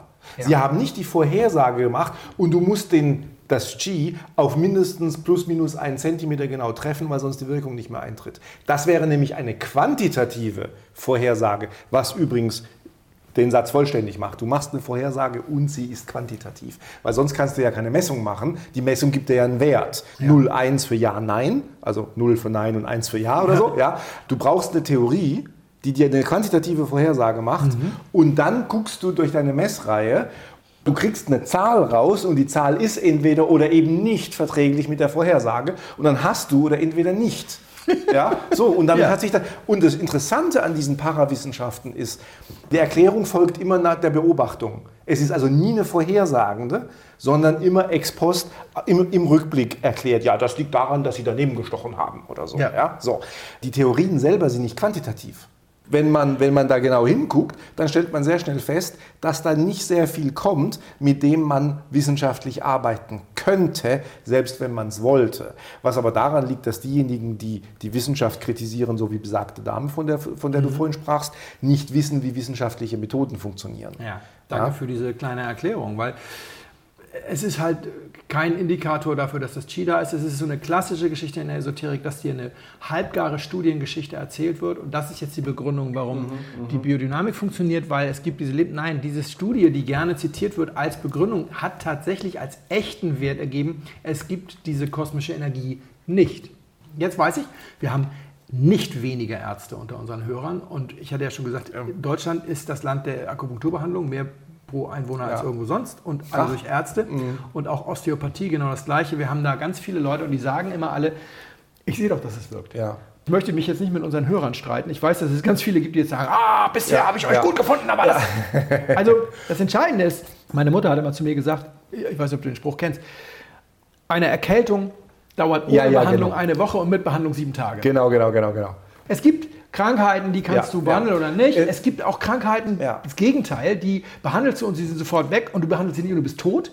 Also der Schnitt in den Finger in der schmutzigen Küche, säuberst du, Pflaster drum, alles gut, lässt du einfach so, keine So, Tetanusimpfung, da- danke. Das, das, das ist aber interessant, dass du, weil, weil jetzt kommen wir natürlich, und das, das gebietet äh, unsere intellektuelle Ehrlichkeit natürlich oder die Redlichkeit. Ich bin ja nun studierter Physiker und als solcher habe ich gelernt, physikalische Zusammenhänge zu denken und halt in diesen Kategorien zu denken. Wir haben als Physiker natürlich auch das ganz wahnsinnige, oder wir haben den ganz wahnsinnigen Vorteil, dass wir was sehr Einfaches studieren. Wir studieren nur das Universum. Das ist wirklich sehr. Bei uns gibt es den Witz, ja, ich habe mein Leben lang versucht, äh, Frauen zu verstehen. Jetzt mache ich was Einfacheres, ich versuche das Universum zu verstehen. Ach, ja, okay. äh, ja, und das, das soll nicht frauenfeindlich sein, sondern es geht einfach darum, dass wir im Gegensatz schon zu den, ich meine, die Chemiker sind auch noch so ein bisschen in Richtung Physiker der äußeren Schale, das geht so in dieselbe Richtung. Mhm. Sobald du anfängst, in die Biologie zu gehen, wo du komplexe Systeme betrachtest, ja. da strecken wir die Flügel. Diese, das ist wahnsinnig komplex. Es ist irre schwierig, das Problem überhaupt so zu schneiden, dass du zu einer Vorhersage kommst im Sinne von, ja Moment, wenn die das mit dem Qi aber so sagen, dann bedeutet das, dass das und das dann, hm, dann könnte man das und das eben vorhersagen und vielleicht gucken, ob das wirklich eintrifft. Mhm. Ja? Und je medizinischer du wirst, umso komplexer wird das System, weil wir reden hier über den menschlichen Körper. Mhm. Und jetzt kommst du nämlich genau mit dieser diese, diese augenscheinliche Asymmetrie. Schnitt in Finger, Pflaster drauf, alle Dude, mhm. äh, Pflaster nicht drauf, nicht ausgewaschen, nächsten Tag tot. Um diese Wirkkette überhaupt erstmal zu erdenken mhm. und dann zu verifizieren am lebenden, hoffentlich lebenden Objekt, ja. ja. das ist wahnsinnig schwierig und deswegen hat das auch so lange gedauert. Also wir wussten vor 2000 Jahren schon, dass die Erde rund ist und wie groß sie ist, ja. Aber warum wir uns besser die Hände waschen, nachdem wir auf der Toilette waren, das ist relativ, ich sag mal, 50er Jahre. Ja? Okay. Also des letzten Jahrhunderts, nicht des vorletzten Jahrhunderts. Ja. Das ist also, also, verstehst du, das ist alles so, äh, ich meine, wenn du guckst, Virchow und Koch und diese ganze ja. Bande, das ist brennend neu. Sie tun mir schon leid. Mhm. Ja, weil klinische Forschung, auch wenn du nur Molekularbiologie machst, it's a pain in the ass, wie man so schön sagt. Das ist wirklich nicht trivial. Aber die intellektuelle Redlichkeit gebietet eben auch der Gegenseite, dann mal die Karten auf den Tisch zu legen und sagen, macht mal eine Vorhersage. Deswegen, was wirklich, wenn man diese Studien dann liest, herauskommt, ist, weil ich es gerade sagte, bei der Erkältung sieben Tage mit und, und eine mhm. Woche mhm. ohne, es gibt unterschiedlich große Placebo-Effekte. Mhm. Und diese Studien sagen, die Placebo-Effekte bei Schmerztherapie sind riesig. Also da kommt der Arzt mit seinen heilenden Händen. 99,9 Prozent der Menschen finden, dass Ärzte heilende Hände haben. Ich auch. Der hat zehn Jahre lang studiert, wie er mich heilen kann. Wenn der mich anfasst, dann freue ich mich. Der nimmt sich auf einmal 20 Minuten Zeit, obwohl er sonst immer nur zwei hat. Der legt seine ja. Hände auf meine Wunde. Der spricht mit mir. Das hat einen ja. riesigen Placebo-Effekt. Und da sollte man sich auch nicht kleiner machen. Diese Studien sagen ja nicht, dass eure Behandlung nicht wirkt. Diese Studien sagen nur, ihr könnt, das, ihr könnt, die, ihr könnt die Nadeln weglassen. Mm. Ihr könnt da auch Blüten auf das, ja, ja, natürlich, genau, auf das genau, Knie genau. legen. Ja, und diese Blüten könnten sogar kleine Plastikimitate von Blütenblättern genau, sein. Genau. Wäre alles das Gleiche. Und es sagt eben nicht, dass eure Arbeit Charlatanerie ist. Also diese Arbeit wirkt enorm. Bei Schmerzpatienten. Es gibt Bereiche, da sind Placebos nicht so wirksam. Also mhm. zum Beispiel bei Demenz. Weil wir die Leute ja, nicht ja, merken, ja, dass sie was einnehmen. Bei Koma-Patienten sowieso nicht. Wenn, du den, wenn den Beutel oben am Tropf tauscht, das kriegt ja keiner mit. Aber es gibt. Und bei Pflanzen? Da reden wir mal anders drüber. Reden wir anderen drüber mal drüber, ja. Du hast jetzt Akupunktur und, und Biodynamik nur deshalb in einem Satz erwähnt, wegen der Energien. Aber jetzt erzählst du mir nicht, dass da Leute mit Nadeln auf Reben schießen. Nein, nein, nein. nein. Oh, Gott sei Dank, weil ich wusste es ja nicht. Ne? Ich, ich höre das ja von dir zum ersten Mal. Ja, das fand ich erstaunlich, weil ich hatte das also mehr als einmal gehört. Deswegen, weil, aber es ist natürlich dieser Zusammenhang mit, wow. der, mit der Energie und mit wow. der Kraft, die ja, nur ja, ja, ja, genau, genau. So, wenn du dann irgendwie, sag mal, tiefer hm, gräbst, mm, mm. dann kommt ja immer wieder dieses Totschlagargument. Also mein Highlight, der Winzer, der sagt, Mondphasen, ich sehe doch, dass die Mondphasen wirken, ich sehe doch, wie sich mhm, die mhm. Fässer in meinem Keller im Zuge der Mondphasen verformen. Oh, ehrlich? Ja. Okay. Ich habe nichts mehr in meinem Glas. Hast du noch was im Glas? Das, das Problem von dem Zeugs ist, das ist schon ziemlich gut. Mhm. Ja, dann mach ich doch mal, mach, mach, mach, mach mal voll. Im Zyklus der Mondphasen verformen sich die Fässer. Sag ich, was ist denn das? Ich meine, wenn sich ihre Fässer so verformen, dass sie es mit bloßen Augen sehen können, dann werden die doch leck. Ah, ich weiß doch, wie das ist mit Fässern und so Moment, was? Nein, nein, nein, nein, nein. Er behauptet nicht, er, der Winzer behauptet nicht, dass sich die Fässer verformen, so dass er es mit bloßem Auge sieht. Doch. Abhängig von der Mondphase. Ja. Also er geht quasi jeden Tag runter und sieht, ah, jetzt wird es wieder ein bisschen ovaler, wir sind jetzt wieder im, im abnehmenden Mond, ah, jetzt wird es wieder ein bisschen okay. konkaver. Jetzt, jetzt, kommt, jetzt kommt der beobachtende Astrophysiker in mir durch und er sagt, nö, das glaube ich nicht. Das glaube ich nicht, dass er das sieht. ich greife die Datenbasis an. Genau. Das geht ja gar nicht. Ich meine, also wenn du es nachrechnest, ja, was dafür für, äh, selbst wenn der Ebbe und Flut mit, also, ne, und dann das Das Fass. wirst du uns ja beim nächsten Mal erklären, die Einflüsse von Albion Flut. Das, da freue ich mich, dass du uns mal komplett. Klar, das Fass. Also habe ich dann eben auch zu ihm gesagt. Also der erste Punkt ist, wenn sich dieses Fass überhaupt, egal durch welchen Einfluss, sichtbar verformt. Dann hat er ein Problem mit seinem Fass. In einem 28-Tage-Rhythmus, dann wird es leck nach Ja. drei Monaten. Dann sagt er mir, nö, mhm, ich Offenbar verstehe- nicht, ne? Offenbar nicht. also, aber es verformt sich, aber es wird nicht leck. Genau. Also nicht etwa, es wird nicht leck, deswegen verformt Ja, sich nee, nicht. es wird ja häufig dann auch noch so gesagt, so, was haben Sie denn für eine Ahnung von Fässern? Dann sage ich, naja, ich habe halt ein Video über Fassbau gemacht, da war ich in der Fassbinderei und konnte sich auf YouTube angucken und da sehen Sie sehr genau, dass wenn sich das so stark verformt, dass man es sehen würde, dann würde es leck werden. Aber das nächste ist ja, die Kraft, die Sie dazu brauchen, da müssen Sie ja sechs erwachsene Männer auf dem Fass stellen. Weil ich krieg's nicht hin mit meinen dünnen Armen. Nein, das meine ich ernst. Du musst sechs erwachsene Männer Ja, ja, ja, ja, stellen. ja, ja. Also du musst da 400, 500, 600 Kilo draufstellen, Ja, damit ja. sich das verformt. Dann sagt er, nee, das ist ja eine Kraft, die nur auf belebter Materie wirkt. Aber was davon ist ein belebt? Der Dann- Wein ist dann- ja nicht belebt. Dann, ja, der Holz, als Orga es geht im Prinzip um organisch oder nicht. Aber jetzt kommen wir ja der Sache, jetzt kommen wir zur Sache. Dann sage ich ja gut, aber dieselbe Kraft müsste ja auch auf ihren Brustkorb wirken. Da sind ja sechs Milliarden Menschen tot, Sie- sieben Milliarden. Also ein paar würden es vielleicht überleben, 400 Kilo auf dem Brustkorb stehen zu haben, aber wir wären doch alle tot. Also und dann fängst du an, mit ihm so ein bisschen zu diskutieren und dann kommt natürlich, ja, Sie haben ja nur Heidenangst, dass es was geben könnte zwischen Himmel und Erde, was Sie mit Ihrer rein materiellen Welt sich nicht verstehen und kontrollieren können. Weißt du, so, das ist dann immer so. Also das ist so dieses Totschlagargument. Natürlich geht es nicht. Und das ist, äh, die Mindestanforderung ist natürlich, wenn jemand was formuliert, dass er einen geraden Satz spricht. Also, äh, und Oh, es hier, gibt ganz eloquente äh, Scharlatane. ja, aber hier an dieser Stelle war das, also das war eine tatsächliche Be Be Begegnung mit einem Winzer, der meinte, seine Fässer verformen sich. Das gibt es. Das gibt es Leute, die das ins Gesicht sagen, auf einer Weinmesse oder sonst wo.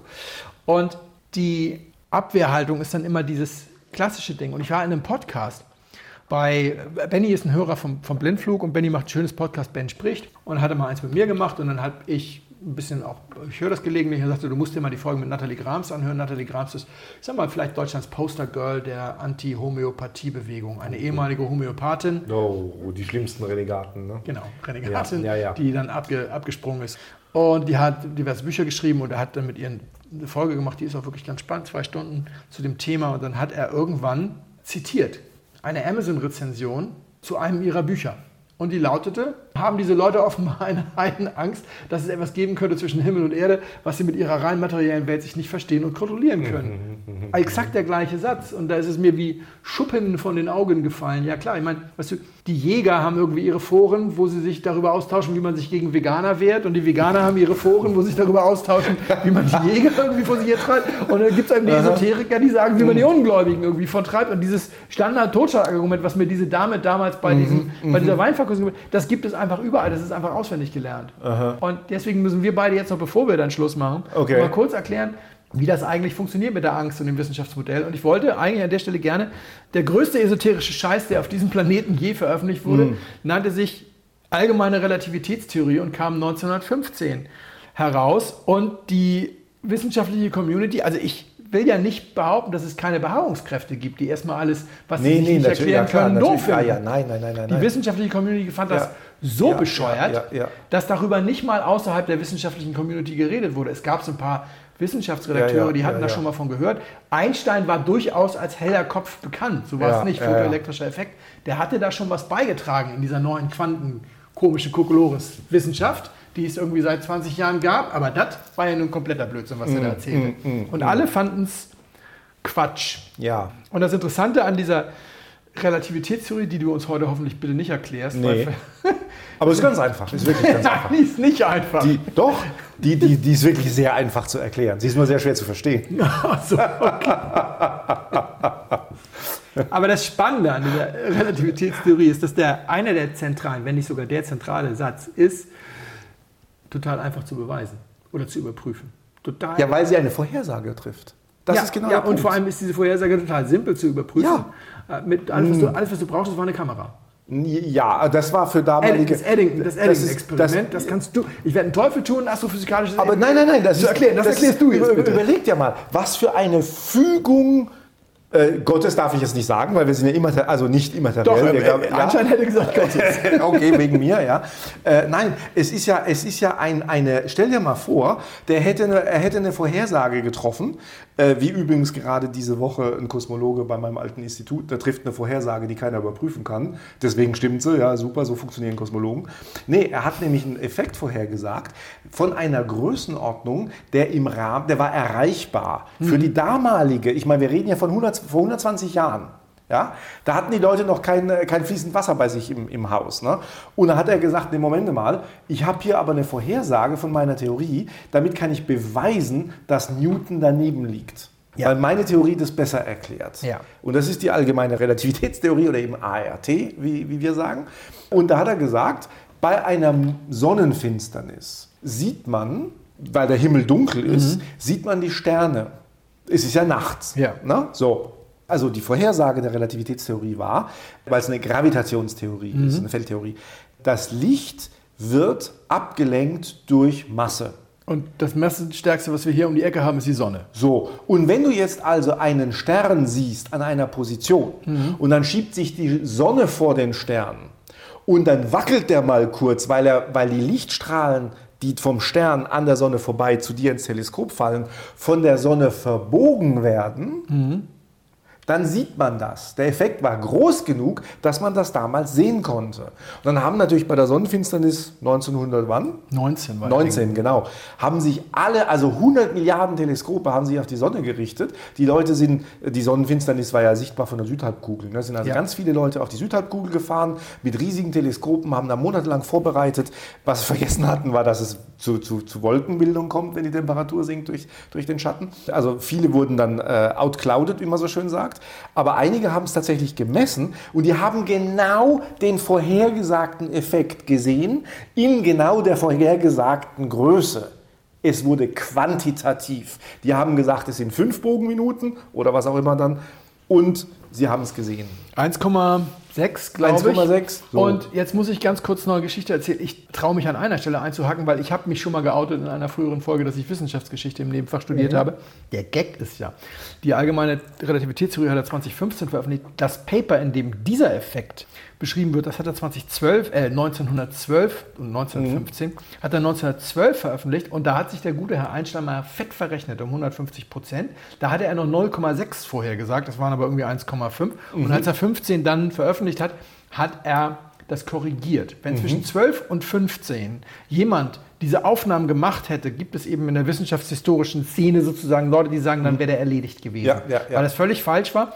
Und da gab es zum Glück immer Wolken. Die kurioseste Geschichte hat sich, 2000, hat sich 1916 ereignet. Da hatte er die Korrektur schon raus. Das waren deutsche Forscher, die dann die Sonnenfinsternis von der Krim aus fotografieren Mhm. wollten. Am 12. August war sie, glaube ich. Am 1. August hat das Kaiserreich dem Zarenreich den Krieg erklärt. Dann kamen Und sie nicht mal in die Krim. Nein, sie waren schon an der Krim, aber Deutsche hinter feindlichen Linien mit großen Teleskopen und Fotoapparaten. Na, sieht nicht gut aus. Sie haben, sie haben die Sonnenfinsternis im Untersuchungshaft erlebt. Ach, Einige schick. sind nicht hingekommen, die, die schon da waren, wurden verhaftet.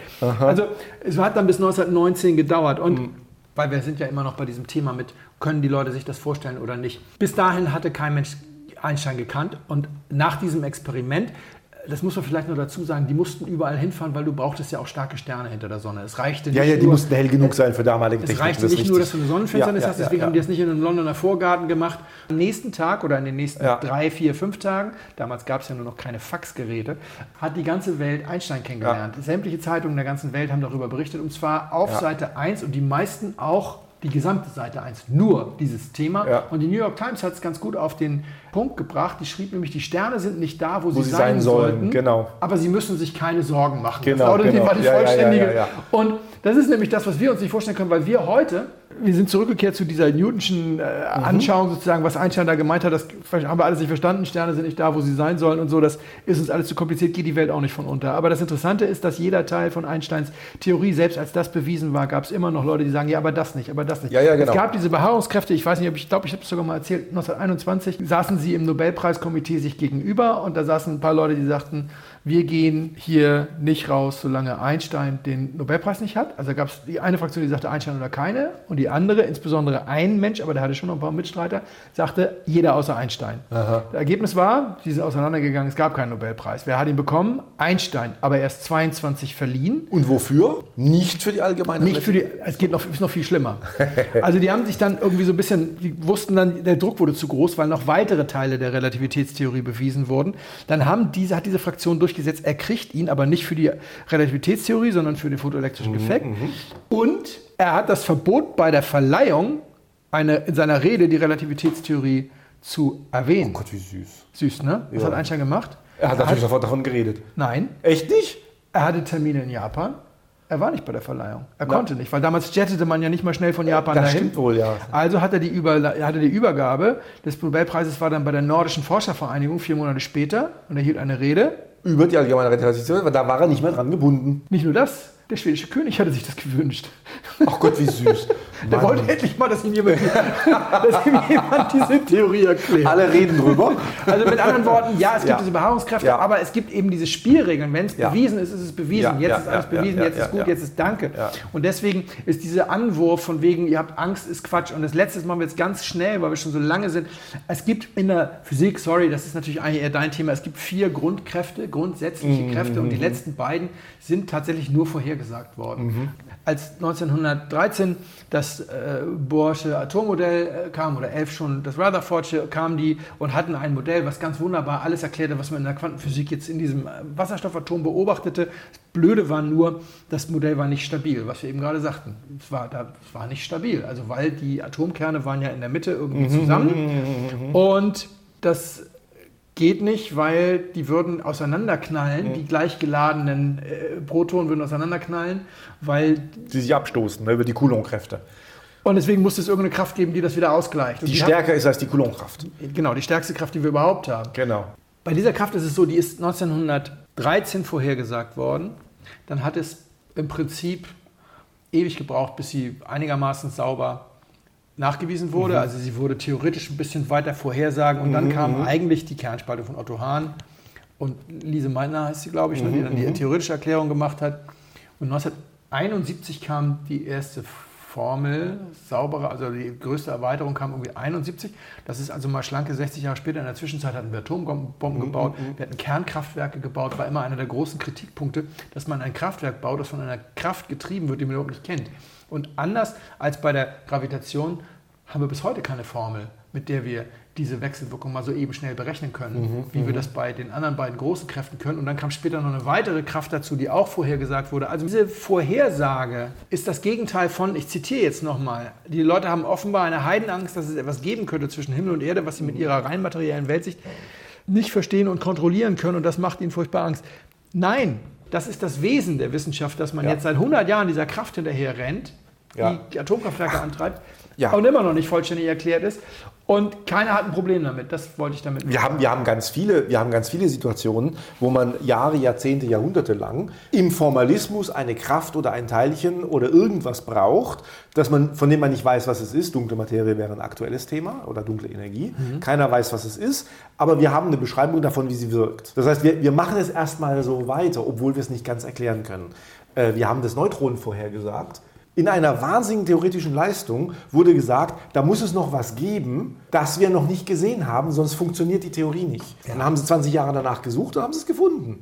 Also genau das Gegenteil von dem, was der Vorwurf jetzt ist.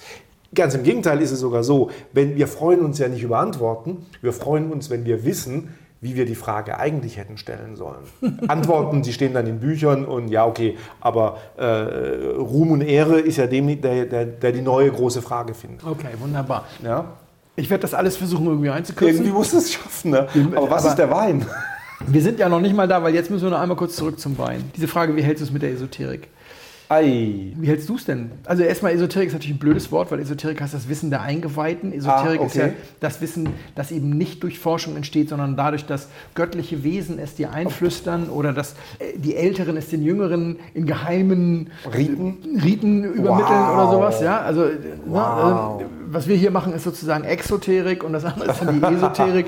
und das ist natürlich Quatsch, aber wenn wir jetzt mal Ja. Esoterik kurzfristig mal akzeptieren als Ja, Begriff, ja, obwohl er blöd ist, hast du, äh, gibt es esoterische Dinge, an die du glaubst? Nee. Du bist so komplett frei. Nein, weil ich eben mit diesem, äh, wie sagt man so schön, Ambiguität, wie sagt man auf Deutsch? Doppeldeutigkeit. Das ist so, ja, ja, das ist so, der, der, der neue Trend ist ja, dass man lernen muss, so Doppeldeutigkeit oder Unverständnis einfach mal auszuhalten. Und ich bin ja von Berufswegen derjenige, der sich in Unverstandenes stürzt. Sobald etwas verstanden ist, ist es uninteressant für mich. Dann benutze ich es nur, um noch Unverstandenes in die Ecke zu treiben, bis wir es dann kleinkriegen. Okay. Das ist Sinn und Zweck der Wissenschaft. Deswegen sagte ich, äh, wir versuchen immer neue Fragen zu formulieren. Die Antworten sind nicht so wichtig. Wir können sehr, sehr gut vom, vom Training aus, äh, das, das wir haben, mit dieser Unwissenheit umgehen. Wir lernen quasi, die zu managen. Okay. Ja, das ist unser Ding. Ich stelle mal vier Dinge aus der Kategorie Esoterik, an die ich glaube. Also ich glaube, Ja. dass das, das menschliche Leben ist für mich ein Mysterium, egal wie viel Forschung, Okay. wie viel Erkenntnisse wir noch gewinnen über die Abstammung von Affen. Ich will da nichts, Ah. ich will da nichts in Ja, ja. Zweifel ziehen. Aber ja.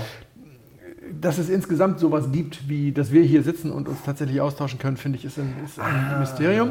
ja. Das ich total spannend finde und die gesamte Entstehung des Universums im Sinne Ja. von, ja, vielleicht steckt da Jetzt- irgendwas dahinter. ja. Das würde ich auch nicht ausschließen wollen. Aber um mich mal out, zu outen, sozusagen.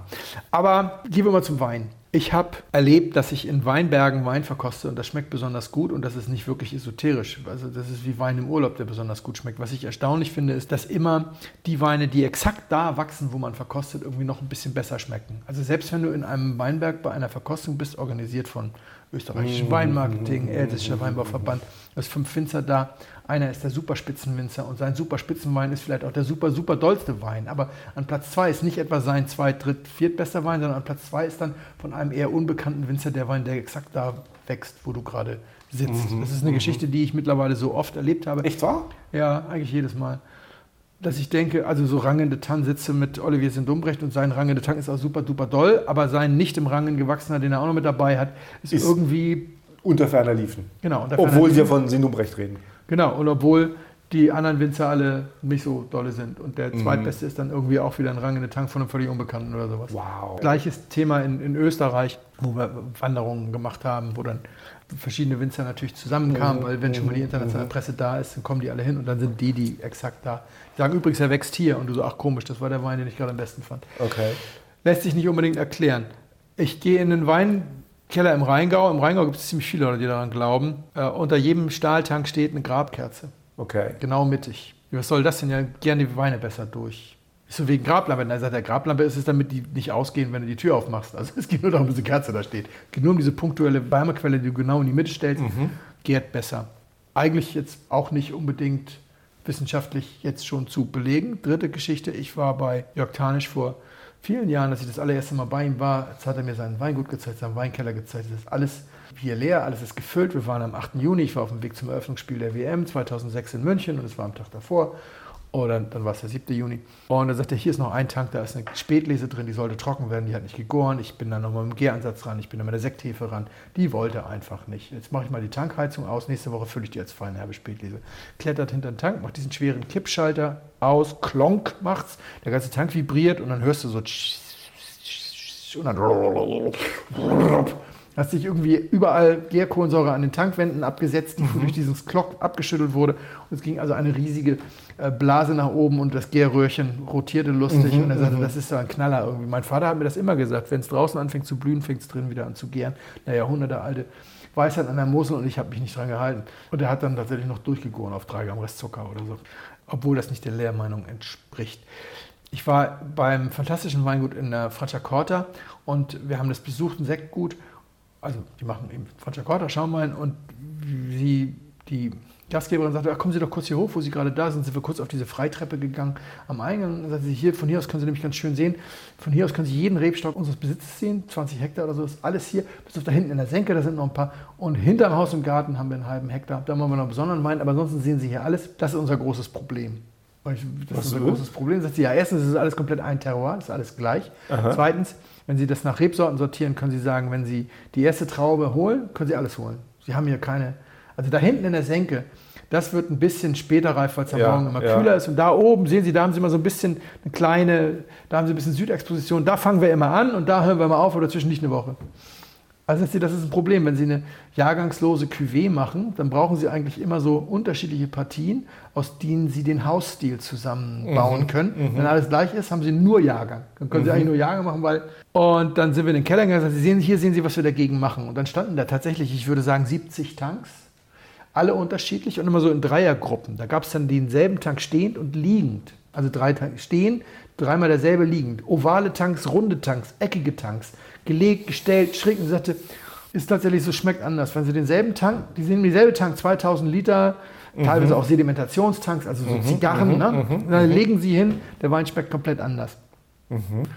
Ich habe dann vergessen zu fragen, ist es denn immer so, dass der liegende Tank zitrischer ist als der stehende? Ja, ja. Ja, das hätte ich komisch gefunden. Wenn sie aber sagt, die drei liegenden schmecken ähnlich und die drei stehenden, aber in einem Jahr so, in anderen so, keine Ahnung. Aber auf jeden Fall sagte sie, hier bauen wir diese geschmackliche Vielfalt, die wir brauchen, um eine Grundcuvée zu bauen, die jedes Jahr gleich schmeckt. Passiert komplett durch stehende, liegende, sitzende Tanks und durch Tankform 1000 Liter Ei und 2000 Liter Zigarre und 4000 Liter Kubus. Wow.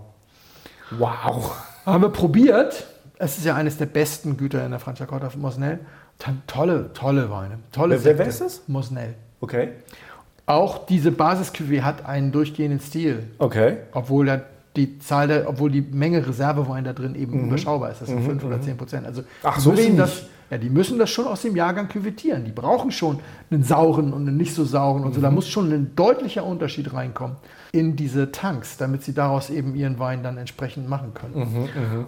Ich hatte noch überlegt, ob ich hier in der Vorbereitung einfach mal in Geisenheim anfrage, weil durch die Artikel, die ich für verschiedene Sachen schreibe, ich habe mit vielen Geisenheimer Professoren schon Interviews geführt. Wahrscheinlich hätte ich auch irgendwie von den Gärungsexperten mir all diese Dinge mal erklären lassen können. Und dann habe ich, und das ist das Thema Esoterik, da habe ich gesagt, auch was soll's.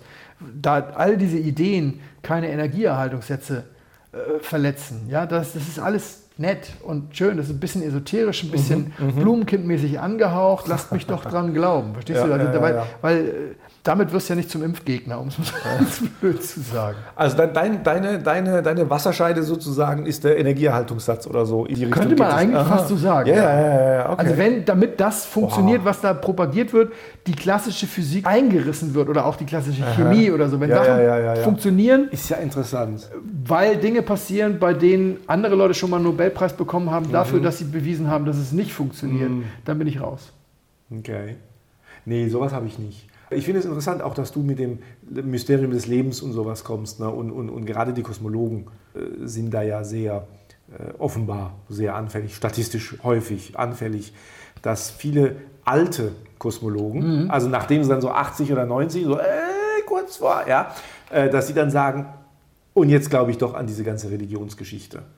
Also nicht an die Geschichte der Religion, sondern ich glaube daran, dass es Gott gibt und lalala. Ne? Ich habe dieses Interview so. mit einem deiner kosmologischen Kollegen äh, gelesen, dessen Titelzeile in unserem Metier kommt man an Gott nicht vorbei. So, und das ist, das ist eine erstaunliche, das sind einfach Leute, die, die haben das, äh, den, den, den Ursprung des Universums und die, die, die wissen, die wissen, also mhm. die können es hinschreiben, die können ja die Formel hinschreiben, äh, was das äh, die Anfangsbedingungen des Universums am Urknall, bla bla bla. Und dann steht da so eine trockene Formel, ja, und die ist, die ist nicht sonderlich lang. Oh, da denkst du, das darf doch wohl nicht alles sein. Das kann es doch nicht gewesen sein. Das kann doch nicht alles, dass an diesem kleinen Zufall alles andere hängt, dass mhm. es uns gibt, dass es die Erde gibt, die Sonne gibt, diese Zufälle, bla bla bla. Und damit kommen die nicht klar, glaube ich, ja. Äh, und dann versuchen die halt irgendwie so mit so ein bisschen, ah, da muss es einen Grund dafür geben. Weil das Problem der Physik ja ist, wir versuchen zu erklären, was, wir versuchen nicht zu beantworten, warum. Mhm. Das machen die Theologen. Und du die hast Theologen. Ja, oder, ja, ja, ja, Oder die Esoteriker. Ja, oder die Esoteriker, ja, aber das ist ja dieselbe Branche.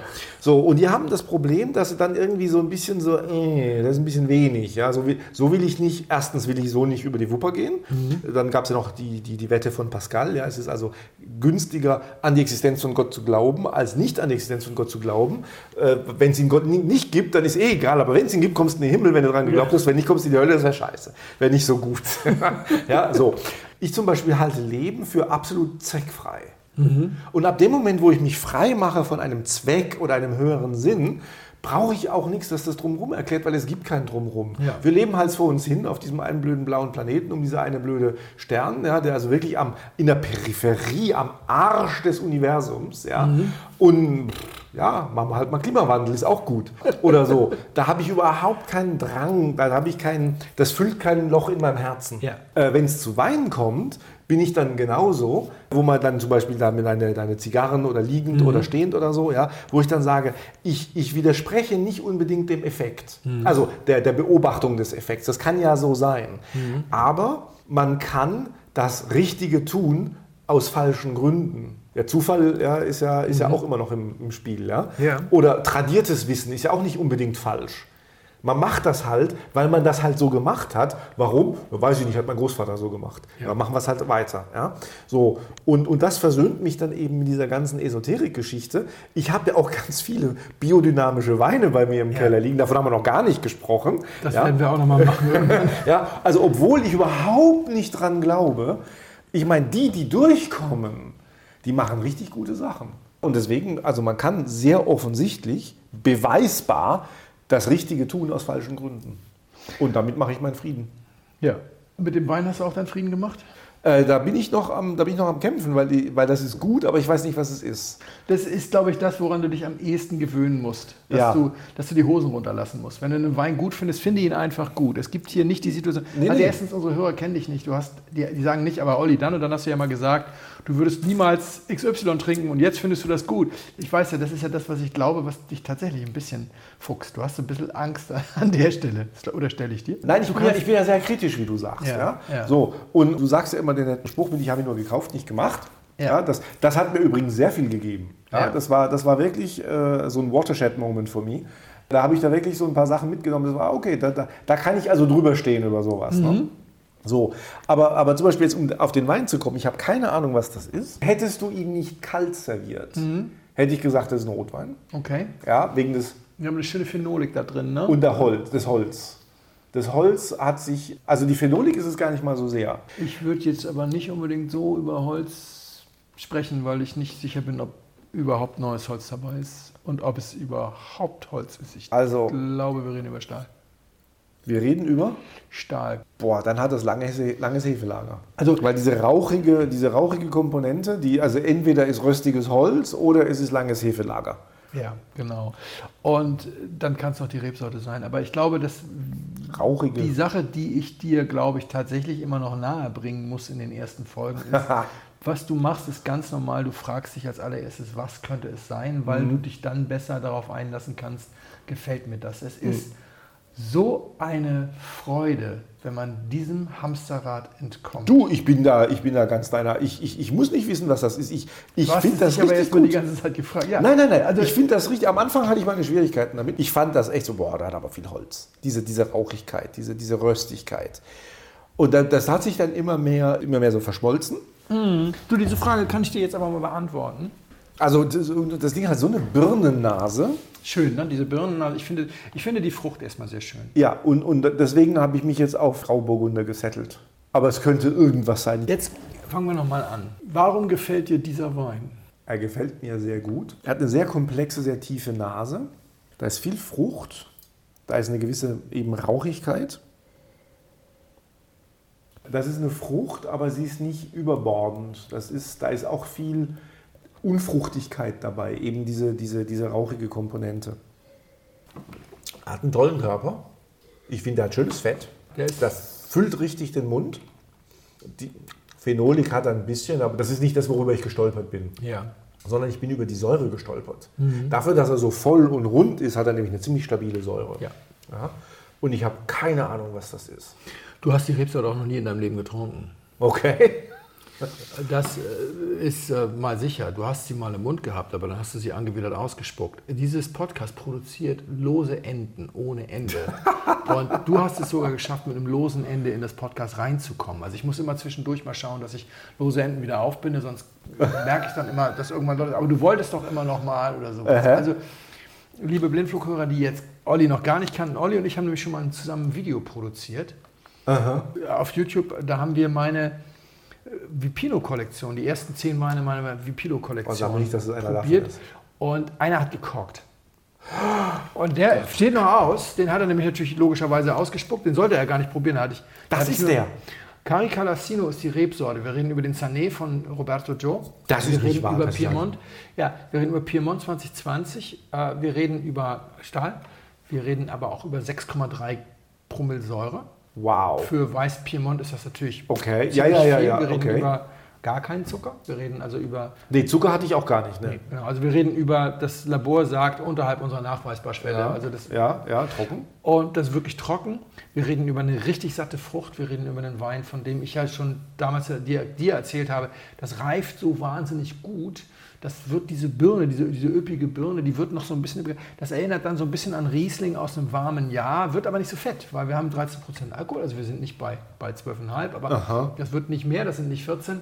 Und, ähm, und die Säure bleibt so stabil, wie sie ist und äh, trägt das unheimlich. Und das ist für mich ein wahnsinnig schöner Wein. Roberto Joe ist so ein, ja, so ein studierter Philosoph, mit dem wirst du wahrscheinlich viel Spaß haben, der dann irgendwie die heimische Wirtschaft übernommen hat. Die haben ein tolles Restaurant und dann noch das Weingut und der da total sein regionales Zeug macht. Und das kostet auch nichts. Ich weiß nicht, es ist also aus meiner Vipino-Kollektion, das ist das erste Mal, dass ich was aus meiner Vipino-Kollektion habe, aber Okay. ich wollte das jetzt an dieser Stelle gerne mal zu Ende bringen, damit wir das nicht von uns hertragen. Kostet, glaube ich, 12 Euro oder sowas. Das ist ein Witz, komm. Ja, ja, ja, das ist tatsächlich ziemlich gut, ja.